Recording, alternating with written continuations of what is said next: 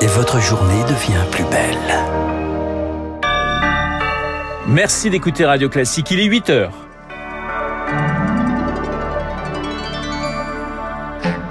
La matinale de Radio Classique avec Renaud Blanc.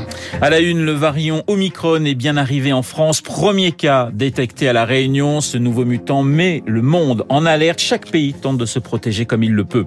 La fin d'un faux suspense. Éric Zemmour officialise à midi sa candidature à la présidentielle.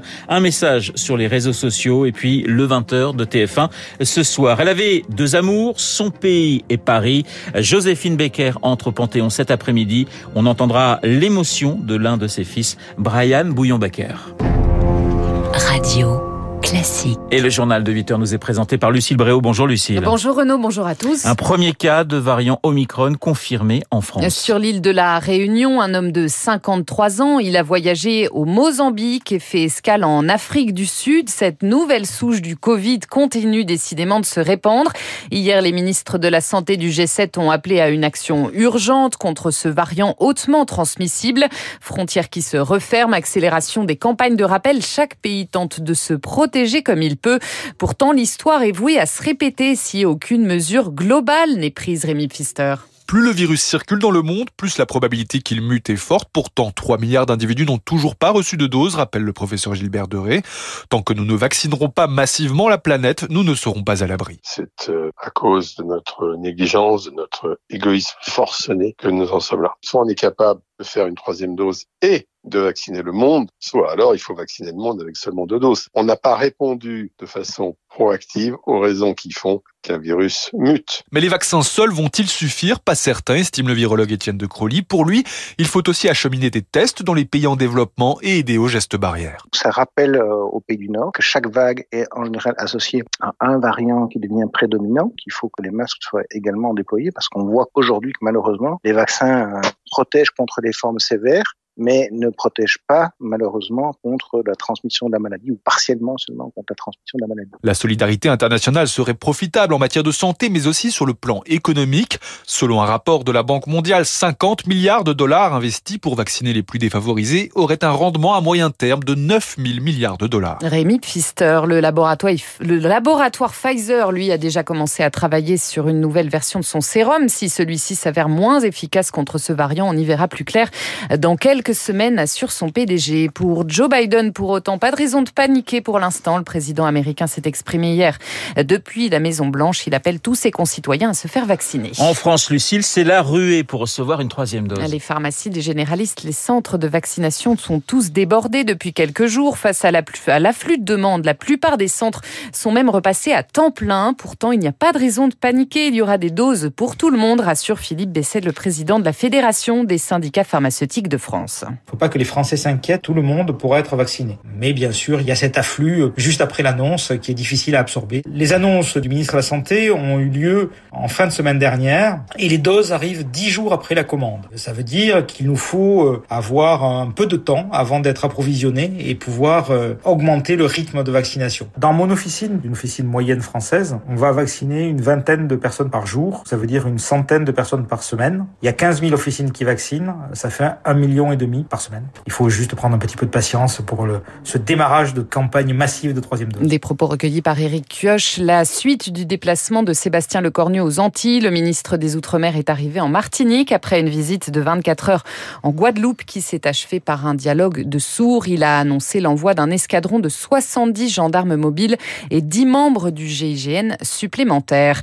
Une professeure de mathématiques du lycée Montaigne dans le 6e arrondissement de Paris violemment agressée hier après-midi par un de ses élèves de seconde en plein cours.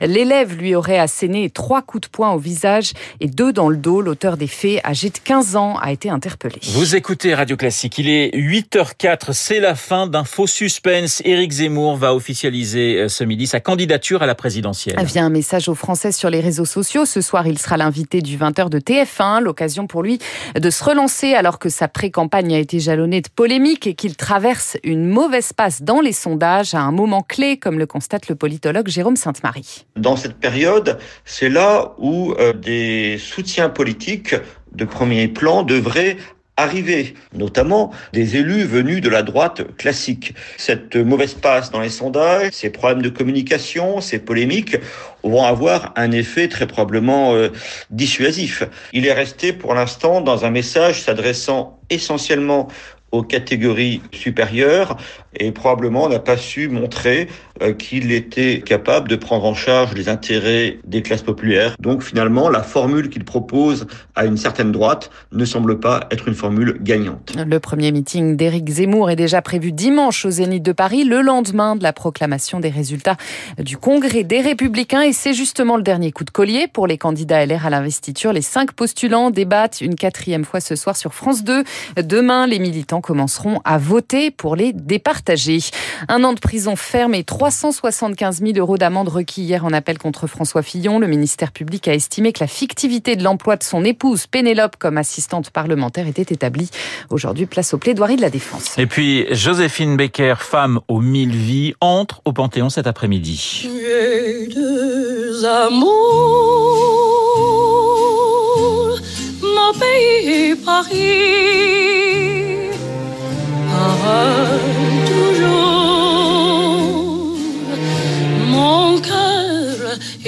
Est ravi. Joséphine Becker, première femme noire, première artiste de scène à reposer parmi les grands hommes, accueillie un peu avant 18h par ce titre iconique, son plus connu, J'ai deux amours. Artiste résistante, militante des droits civiques, des images projetées sur la façade évoqueront les grandes facettes de sa vie. Avant le discours d'Emmanuel Macron, un homme vivra ce moment avec une émotion toute particulière.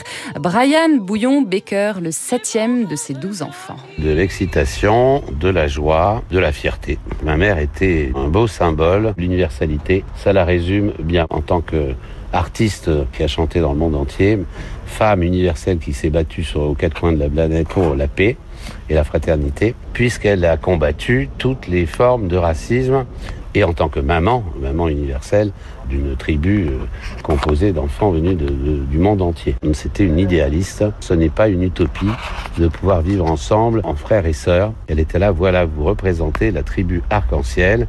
Donc c'est une sorte de, de, petite ONU qui euh, sera probablement plus solidaire que la grande. Brian Boucouillon Baker, l'un des fils de Joséphine Baker au micro d'Elodie Wilfried pour Radio Classique. Et comme un clin d'œil, l'Empire State Building de New York s'est allumé lui hier soir en bleu, blanc, rouge pour rendre hommage à cet artiste né, on le rappelle, aux États-Unis. Effectivement, 1906, Joséphine Baker, eh bien, on va en parler dans quelques instants avec euh, Pascal Bruckner, qui fait partie de, de, ce comité qui a œuvré, qui a fait en sorte qu'elle puisse eh bien, trouver sa place au Panthéon aujourd'hui. Merci Lucille, on vous retrouve à 9h pour un prochain journal. Guillaume Tabar, lui aussi a deux amours, radio classique et la politique. Eh bien, il est dans ce studio pour son édito.